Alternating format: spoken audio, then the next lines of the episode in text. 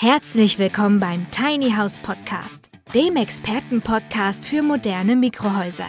Von und mit Peter L. Pedersen. Wir bringen Ihnen die Vorteile von Minihäusern näher und sprechen mit Fachleuten aller Sparten. Und wir erklären Ihnen, welche baulichen, technischen und rechtlichen Voraussetzungen zu erfüllen sind, damit Ihr Traum vom Tiny House in Erfüllung gehen kann. Weißt du, wenn es um unsere Träume im Leben geht, dann sollten wir uns nicht daran festnageln, was nicht geht oder wie etwas nicht geht. Das ist ja auch so eine Mentalität bei uns Deutschen, sondern eher, wie etwas möglich wird. Und wenn wir jetzt so über Tiny Houses sprechen, dann musst du dir einfach die Frage beantworten, hast du die Möglichkeit, aus eigener finanzieller Kraft dir den Traum vom eigenen Tiny House zu erfüllen? Und falls du die Frage auch mit Nein beantworten willst oder kannst, dann ist die letzte Möglichkeit tatsächlich dein Tiny House einfach zu finanzieren. Ja, recht hat er, der liebe Max. Wenn ich das Geld nicht habe, muss ich mir es eben leihen. Moin Moin, verehrte Tiny House Enthusiasten, und genau das soll heute unser Thema sein. Wie bekomme ich ein Tiny House finanziert und das unter der aktuellen Situation, dass wir steigende Zinsen erleben? Das mit diesen Zinsen ist ja für den einen oder anderen durchaus ein faszinierendes Phänomen, wo man gar nicht so richtig weiß, wo das herkommt, und für den anderen ist es eine logische Konsequenz aus dem, was wir die letzten Monate und Jahre erlebt haben. Der fleißige Stammhörer bei mir wird jetzt sofort auf die Folge 21 Bezug nehmen, als ich über das Thema Inflation berichtete. Da hatte ich bereits den von mir hochverehrten Professor Hans-Werner Sinn als ehemaligen Leiter des IFE-Institutes zitiert, der da sagte, dass man Inflation möglichst frühzeitig ausblasen muss und das möglichst mit steigenden Zinsen. Das ist die vornehmliche Aufgabe der Europäischen Zentralbank, über die Geldwertstabilität des Euros zu wachen und die nimmt ihren Job einfach momentan nicht wahr. Die muss sich erst dann von der amerikanischen Zentralbank drängeln lassen, dass sie ihre Leitzinsen erhöht und das macht sie jetzt ganz, ganz langsam und vorsichtig und deswegen steigen unsere Zinsen ganz behäbig und deswegen sind wir nicht am Ende, sondern am Anfang einer ganz verrückten Hochzinsphase. Wer sich also heute über Baufinanzierungszinsen von 3,5 Prozent und Privatkreditzinsen von bis zu 10, 12, 14 Prozent aufricht, der hat einfach zu lange auf Wolke 7 gesessen.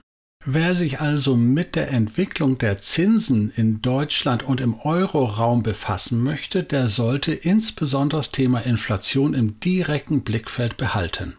Und wenn ein Bundeskanzler Scholz jetzt mittlerweile wahrscheinlich nicht ganz unfreiwillig zugeben muss, dass wir über die nächsten Jahre eine höhere Inflation haben werden, mit der wir leben müssen, dann muss es doch für den einen oder anderen ein dringendes Warnsignal sein. Genau das hatte ich ohnehin schon im März in meiner Inflations-Podcast-Folge berichtet und prognostiziert, dass wir die nächsten vier, fünf Jahre locker 10 bis 12 Prozent Inflation haben werden und die Zinsen werden sich dort hinten anhängen. Also lasst euch auch nicht dadurch durcheinander bringen, wenn ein Bundeskanzler Scholz einen Arbeitskreis gründet. Das geht nach dem alten Grundsatz, wenn ich nicht mehr weiter weiß, gründe ich einen Arbeitskreis und wenn ich richtig Panik produzieren will, nenne ich den Krisengipfel. Umso wichtiger ist es also für uns, wenn wir über Kreditzinsen sprechen wollen, ob es jetzt noch einen Einstieg gibt oder ob man es lassen soll. Das werdet ihr wahrscheinlich nach dieser Folge selbst für euch beantworten können. Doch lasst uns ganz vorne anfangen. Wie ist die aktuelle Lage? Noch im Januar 2022 gab es Hypothekendarlehen, also Baufinanzierungszinsen von ca. 0,8 Prozent. Die sind mittlerweile jetzt Juli 2022, also gerade einmal sechs Monate später, auf ca. 3,3, 3,5 Prozent angestiegen. Wir haben also faktisch eine Vervierfachung der Kreditzinsen im Baufinanzierungssektor. Bei den Verbraucherkrediten, den Privatkrediten für Mobilien, sieht das durchaus mittlerweile so aus, dass 7, 8 Prozent ganz normal sind und dann geht es weiter nach oben, aber darauf kommen wir gleich noch etwas genauer zu sprechen, weshalb das so der Fall ist. Wir halten also erst einmal fest, es gibt zwei Sorten von Krediten, eine Baufinanzierung und ein Privatkredit. Dazwischen gibt es eigentlich nur einige kleine Definitionen, die aber entweder in die eine oder in die andere Richtung gehen. Zwei grundsätzliche Kreditformen gibt es. Bis vor knapp einem Dreivierteljahr gab es eigentlich nur die Möglichkeit, es über einen Mobilienkredit zu finanzieren. Ob das ein Tiny House Kredit heißt oder nicht, ist einmal völlig egal, es ist ein Mobilienkredit gewesen. In meinen Podcast-Folgen 9 und 12 habe ich dann erstmals darüber berichtet, dass es auch möglich ist, ein Tiny House wie jedes andere Wohngebäude über ein Hypothekendarlehen zu finanzieren, sodass wir jetzt endlich zwei Lösungsmöglichkeiten haben. Diese lassen uns ganz kurz analysieren und zwar in Hinblick darauf, wie das von Seiten der Bank überhaupt kalkuliert und geplant wird. Für eine Baufinanzierung ist grundsätzlich immer ein Baugrundstück erforderlich, das auch grundschuldfähig ist. Das heißt, der Kreditnehmer hat es im Eigentum oder in notarieller Erbpacht. Es muss ein Wohnhaus dort errichtet werden, das offiziell baugenehmigt ist. Dann gibt es eine Baufinanzierung. Hinsichtlich der Sicherheit nimmt es da die Bank durchaus etwas lockerer, weil einerseits hat sie durch die Grundschuldeintragung die Hand auf das Grundstück und das Haus und zudem ersetzt sie ja die Tilgung und die Finanzierungskosten durch die Miete, die der Bauherr jetzt auf einmal nicht mehr bezahlen muss. Und genau das ist der Grund, weshalb eine Baufinanzierung grundsätzlich günstiger sein kann als ein Privatkundenkredit. Dort sieht es nämlich durchaus etwas anders aus. Dort rechnet die Bank nämlich folgendermaßen. Sie sagt sich, was sind deine Lebenshaltungskosten, was hast du an Mietzahlungen und was kannst du dir darüber noch für einen Kredit an Zinsen und Tilgung leisten. Nun kommt der Tiny House Enthusiast und entgegnet, Augenblick mal, wieso soll ich das zusätzlich zu meiner Miete dann noch finanzieren können? Ich habe dann ja keine Miete mehr. Die Bank entgegnet dann allerdings, Augenblick mal, das ist keine Immobilie, das ist kein Wohnhaus, das ist vielleicht ein Wohnwagen, den du da finanzierst, also kalkulieren wir eine imaginäre Miete und damit musst du zusätzlich das Ganze finanzieren können. Das hat also zur Konsequenz, dass ein Mobilienkredit eine wesentlich bessere Bonität des Kreditnehmers erfordert, als es bei einer Baufinanzierung der Fall ist. Erschwerend kommt in dieser Zeit wieder hinzu, dass wir über Inflation sprechen. Banken haben mittlerweile das riesige Problem, dass sie die Lebenshaltungskosten auf die nächsten Jahre nicht kalkulieren können. Denn sie wissen nicht, wie sich diese inflationär entwickeln und das ist ein riesiges Problem bei der Berechnung der Bonität. Deswegen sind sie auch noch zurückhaltender bei Mobilienkrediten. Damit hätten wir also schon einmal die erste Empfehlung für diejenigen, die ein Tiny House finanzieren wollen, bitte geht grundsätzlich in Richtung Baufinanzierung, weil es die günstigere und effektivere und passendere Lösung sein kann. Wie aber genau der Unterschied zwischen einer Baufinanzierung für ein Tiny House und einer Mobilienfinanzierung aussieht, wollen wir uns anhand eines ganz konkreten Beispiels einmal anhören und anschauen. Als Musterbeispiel nehmen wir einen Bungalow von 40 Quadratmeter umbauter Fläche mit 8 Quadratmeter überdachter Terrasse. Das ist so ein Modell Mecklenburg auf unserer Internetseite. Das hat eine große Wohnstube, eine Pantry-Küche, ein Duschbad, ein größeres Schlafzimmer und ein kleineres Nebenzimmer, das man als Büro oder als Gästezimmer nutzen kann. Als Energieeffizienzhaus Kategorie EH55, wie es ab Januar 2023 sowieso Pflicht ist, liegt es preislich ungefähr bei 110.000 Euro inklusive Mehrwertsteuer. Da wir das Haus jetzt nicht auf Wolke 7 mit Siemens Lufthaken aufhängen können, benötigen wir ein Baugrundstück. Wir finden dazu auf dem Lande ein idyllisches Grundstück von 400 Quadratmetern und der Quadratmeter kostet um und bei 125 Euro, sodass wir hier bei diesem Beispiel auf 50.000 Euro Preis für das Grundstück kommen. Also Tiny House 110.000, Grundstück 50.000 macht zusammen 160.000. Damit wären wir aber noch nicht am Ende der Fahnenstange, sondern jetzt kommen die sogenannten Nebenkosten. Da haben wir eventuell die Kosten für den Makler, der mir das Grundstück besorgt hat. Dein Notar möchte Geld haben für den Kaufvertrag, dann muss das Ganze ins Katasteramt eingetragen werden. Und dann geht es mit der Erschließung des Grundstücks los. Ich benötige Strom, Wasser, Abwasser, ich benötige Fundamente und Vaterstaat möchte noch eine Grunderwerbsteuer auf das Grundstück haben. Ich selbst habe vielleicht vor, noch ein Carport oder ein Gartenhaus zu errichten und ich möchte dann eventuell auch noch einen Rasen anpflanzen. All diese Nebenkosten beziffern wir einmal pauschal auf 30.000 Euro. Damit wären wir insgesamt bei 160 plus Nebenkosten 30 bei 190.000 Euro. In unserem Beispiel haben wir etwas Eigenkapital, ca. 20 Prozent. Wir rechnen einfach mal mit 40.000 Euro, die wir auf der hohen Kante haben, sodass wir einen Finanzierungsbedarf von 150.000 Euro haben. Mit diesem Finanzierungsbedarf gehen wir jetzt auf verschiedene Banken zu. Beispielhaft wollen wir hier nur zwei uns aussuchen. Einmal die Ethikbank als Tochtergesellschaft der Volksbank Eisenberg, also einer genossenschaftlichen Direktbank. Und dann wollen wir uns die PSD Bank Hannover ansehen. Das ist ebenfalls eine Genossenschaftsbank und kommt aus der staatlichen Post heraus als Post, Spar- und Darlehensverein und ist dann in den Genossenschaftssektor privatisiert worden. Bevor wir jetzt in den zahlenmäßigen Vergleich hineingehen, darf ich schon mal vorab sagen, es ist nicht so, dass alles nur in schwarz oder weiß, gut oder schlecht gewertet werden muss, sondern es kommt immer darauf an, wie die persönliche Lage ist. Das eine, was teurer ist, kann für den einen günstiger und effektiver sein und andersherum. Also starten wir einmal mit der Ethikbank.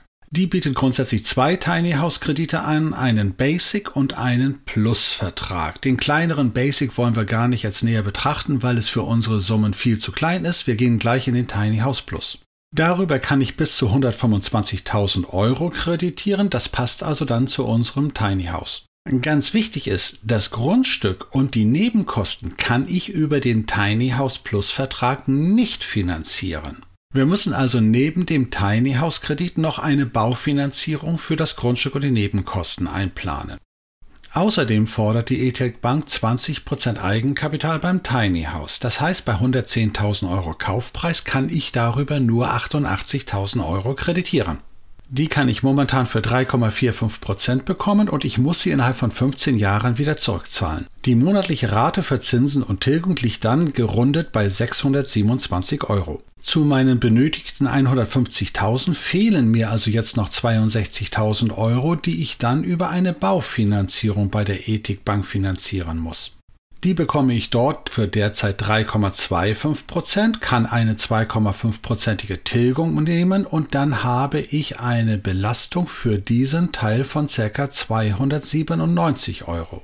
Das macht dann zusammen 627 Euro plus 297 Euro, dann kommen wir auf 924 Euro Gesamtbelastung für Haus, Grundstück und Nebenkosten. Als Sicherheit geht jetzt die Ethikbank zwei Wege. Die 62.000 für das Grundstück und die Nebenkosten, die werden als Grundschuld in das Grundbuch des Grundstücks eingetragen. Der Kredit für das Tiny House wird mit der Übereignung des Tiny Houses selbst besichert. Bei der Ermittlung der Bonität ist jetzt natürlich wieder darauf zu achten, dass der Kredit für das Tiny House zusätzlich zu der imaginären Miete, die die Bank veranschlagt, gerechnet werden muss. Nehmen wir ein anderes Beispiel. Wir gehen jetzt zur PSD Bank nach Hannover. Hier sprechen wir gleich mit den Tiny House Spezialisten über eine Baufinanzierung über das gesamte Projekt. Die PSD-Bank ist etwas teurer als die Ethikbank. Sie liegt momentan bei 3,6% Zinsen und damit kommen wir auch wieder bei einem Tilgungssatz von 2,5% auf einen monatlichen Betrag von 762 Euro pauschal gerundet. So, und dann stellt sich schon einmal die Frage, wie kann das angehen? Der Zinssatz ist höher, aber die monatliche Rate ist niedriger. Das liegt ganz einfach in den unterschiedlichen Kreditverträgen. Bei der Ethikbank hatten wir 88.000 für die Mobilie des Tiny Houses aufgenommen und die müssen wir innerhalb von 15 Jahren zurückzahlen. Der zweite Kredit bei der Ethikbank ist eine klassische Baufinanzierung und die wird im Schnitt innerhalb der nächsten 25 Jahre getilgt. Bei der PSD Bank nehmen wir eine komplette Baufinanzierung auf und die tilgen wir dann insgesamt über 25 Jahre und deswegen ist der monatliche Betrag günstiger. Und für diejenigen, die jetzt gleich sagen, aber ich will nicht so lange Kredite haben, bitte vergleicht Baufinanzierungskosten für euer Wohneigentum immer mit der Miete, die ihr euer Leben lang zahlen müsst und niemals Eigentum habt. Und dann berücksichtigt bitte wieder die Inflationsrate, die ja geldwertmäßig euren Kreditvertrag immer kleiner machen lässt. So noch einmal zum Vergleich. Bei der Ethikbank waren es 924 Euro und bei der PSD Bank waren es 762 Euro. Jetzt lass uns aber noch einmal eine andere Version berechnen. Es kommen ja immer wieder Leute auf uns zu und sagen, ich möchte kein Grundstück kaufen, sondern möchte es pachten. Was kommt dann dabei heraus? Wir gehen wieder zur Ethikbank und sagen, wir möchten unser Tiny House gerne finanzieren. Die 88.000 wollen wir in jedem Falle von euch haben. Preis 627 Euro monatlich. Das Grundstück kaufen wir jetzt nicht, das mieten wir. Es kostet einen Euro pro Monat an Miete pro Quadratmeter, also rechnen wir 400 Euro an Miete für das Grundstück. Die Nebenkosten treten trotzdem wieder auf. Ich brauche Strom, Wasser, Abwasser, also muss ich ungefähr wieder diese 30.000 Euro investieren. Nun hatte ich allerdings 40.000 Eigenkapital, 22.000 sind für die Beteiligung beim Tiny House draufgegangen, sodass ich noch 18.000 Euro von der Bank benötige. Nur kurz zum Verständnis, damit jetzt keiner durcheinander kommt, ich kaufe das Grundstück ja nicht und deswegen habe ich diesen Betrag jetzt über für die Nebenkosten. Aufgrund unserer exzellenten Bonität bietet uns die Ethikbank jetzt einen Verbraucherkredit in Höhe von 18.000 Euro an. Wir werden einen Kreditzins von knapp 3,5 Prozent erhalten und müssen allerdings diesen Kredit innerhalb von 84 Monaten zurückzahlen. Daraus ergibt sich eine monatliche Rate von gerundet 241 Euro. Wir rechnen also zusammen 627 Euro für den Tiny House Kredit, 400 Euro für die Grundstücksmiete und 241 Euro für den Verbraucherkredit für die Nebenkosten. Macht zusammen 1268 Euro. Und wohlgemerkt, das Grundstück gehört uns niemals. Wir stellen also gegenüber PSD Bank volle Baufinanzierung 762 Euro. Ethikbank Kombi zwischen Tiny House Finanzierung und Baufinanzierung 924 Euro. Und Ethikbank mit gemietetem Grundstück Gesamtbelastung pro Monat 1268 Euro.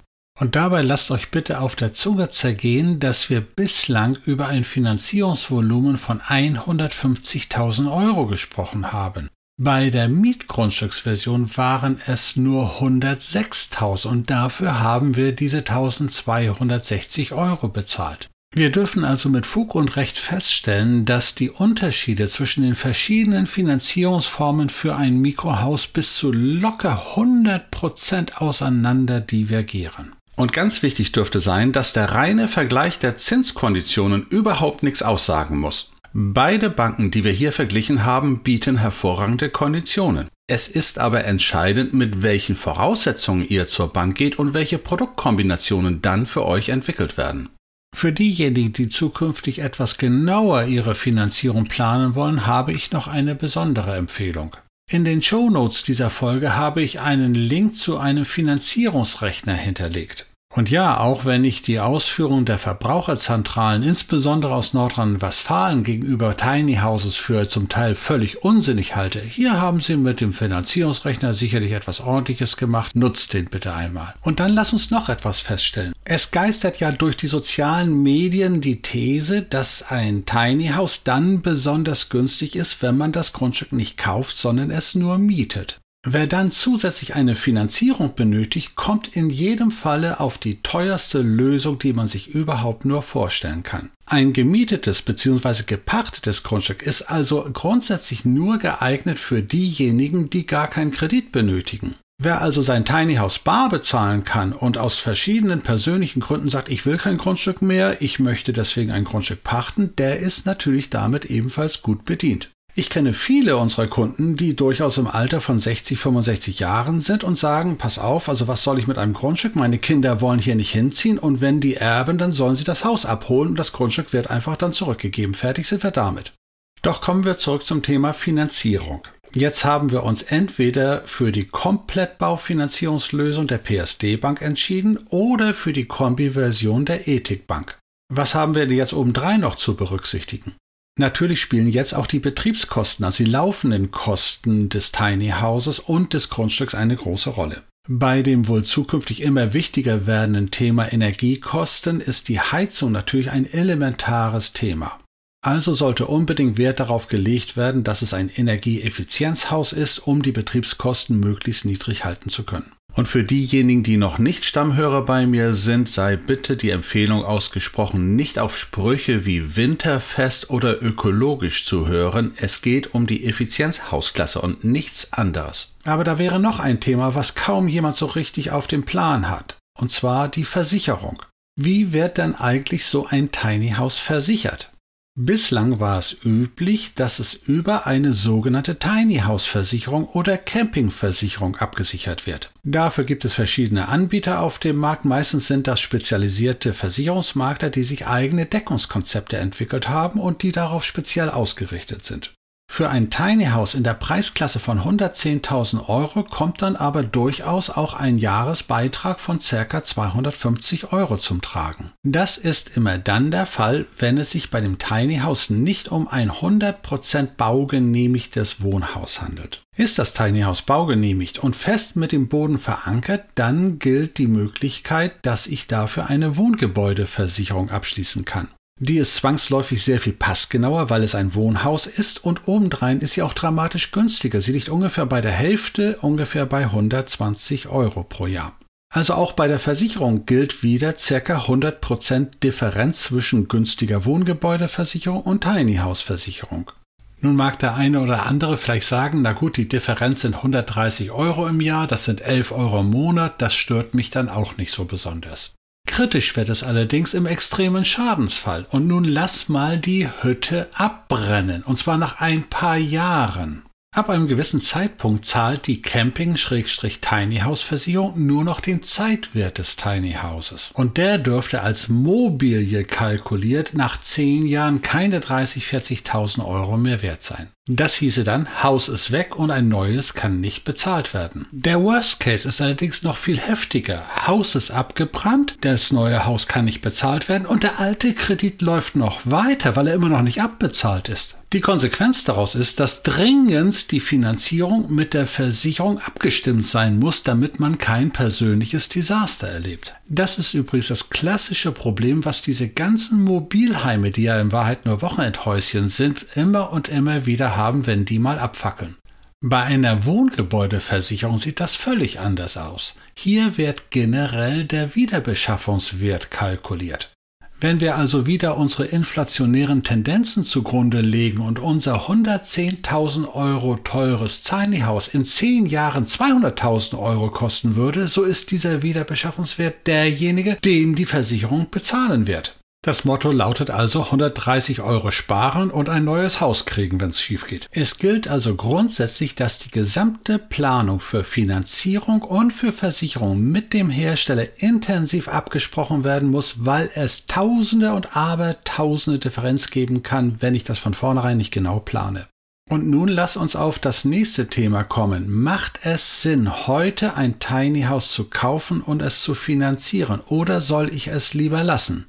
Nur wird ja sicherlich niemand von uns eine Glaskugel unter dem Tisch haben, um prognostizieren zu können, wohin sich die Zinsen im Laufe der nächsten Jahre entwickeln werden. Werfen wir allerdings einen Blick auf die Inflationsentwicklung und damit auf die Tendenz der Zinsentwicklung, so ist es sicherlich relativ solide sagen zu können, die Zinsen werden weiter steigen. Und ganz so ungewöhnlich ist es ja auch in der Vergangenheit nicht gewesen. Auch eure Eltern mögen eine Finanzierung noch bekommen haben für 8, 10, 12 oder 13 Prozent und haben damit ihr Haus abbezahlt. Deshalb hier ein kleines Szenario. Wir sprachen über die Baufinanzierung bei der PSD Bank über 762 Euro monatliche Rate. Sollten sich die Baufinanzierungszinsen auf 6% erhöhen, dann erhöht sich die monatliche Rate auf ca. 1062 Euro. Steigen die Zinsen auf 8%, sind wir bei 1312 Euro für ein und denselben Kredit in Höhe von 150.000 Euro. Die entscheidende Frage, ob ich jetzt ein Haus kaufen und finanzieren soll oder nicht, kann also nur jeder für sich selbst entscheiden. Wer die Erwartungshaltung hat, dass die Zinsen jetzt stabil bleiben, der kann warten und sich in Ruhe weiter umschauen. Wer allerdings erwartet, dass die Zinsen steigen und er trotzdem seinen Traum vom Tiny House erfüllen will, der sollte sich ernsthaft überlegen, ob er jetzt nicht auch bei 3,5, 3,6 Prozent einsteigt. Und es ist ja nicht nur so, dass es um die reine Zinsentwicklung geht. Auch dieser Preis von 110.000 Euro kann sich ja nach oben hin entwickeln. Wir haben inflationäre Tendenzen. Wer also mit steigenden Zinsen kalkuliert, sollte auch berücksichtigen, dass die Kaufpreise sich erhöhen werden, sodass ein doppelter Steigerungseffekt dabei herauskommen wird. Ja, wer jetzt sich darüber Gedanken macht, dass es doch etwas komplexer ist, ein Haus zu erwerben, der hat wahrscheinlich durchaus recht. Und wenn ihr jetzt das Gefühl habt, ihr müsst noch mehr Wissen sammeln, dann bitte klickt auf der Podcast-App auf den Knopf Folgen, damit ihr auch dann gleich die Info bekommt, wann ich die nächste Folge hochlade, damit ihr noch mehr Wissen bekommt, um eine bessere Entscheidung treffen zu können. Und in diesem Sinne bleibt mir wieder am Ende einer Podcast-Folge nur der Hinweis, träumt euren Tiny House Traum, aber träumt ihn nicht zu lange. Irgendwann kann es Sinn machen, eine Entscheidung zu fällen. Und damit verbleibe ich bis zum nächsten Mal, euer Peter Petersen.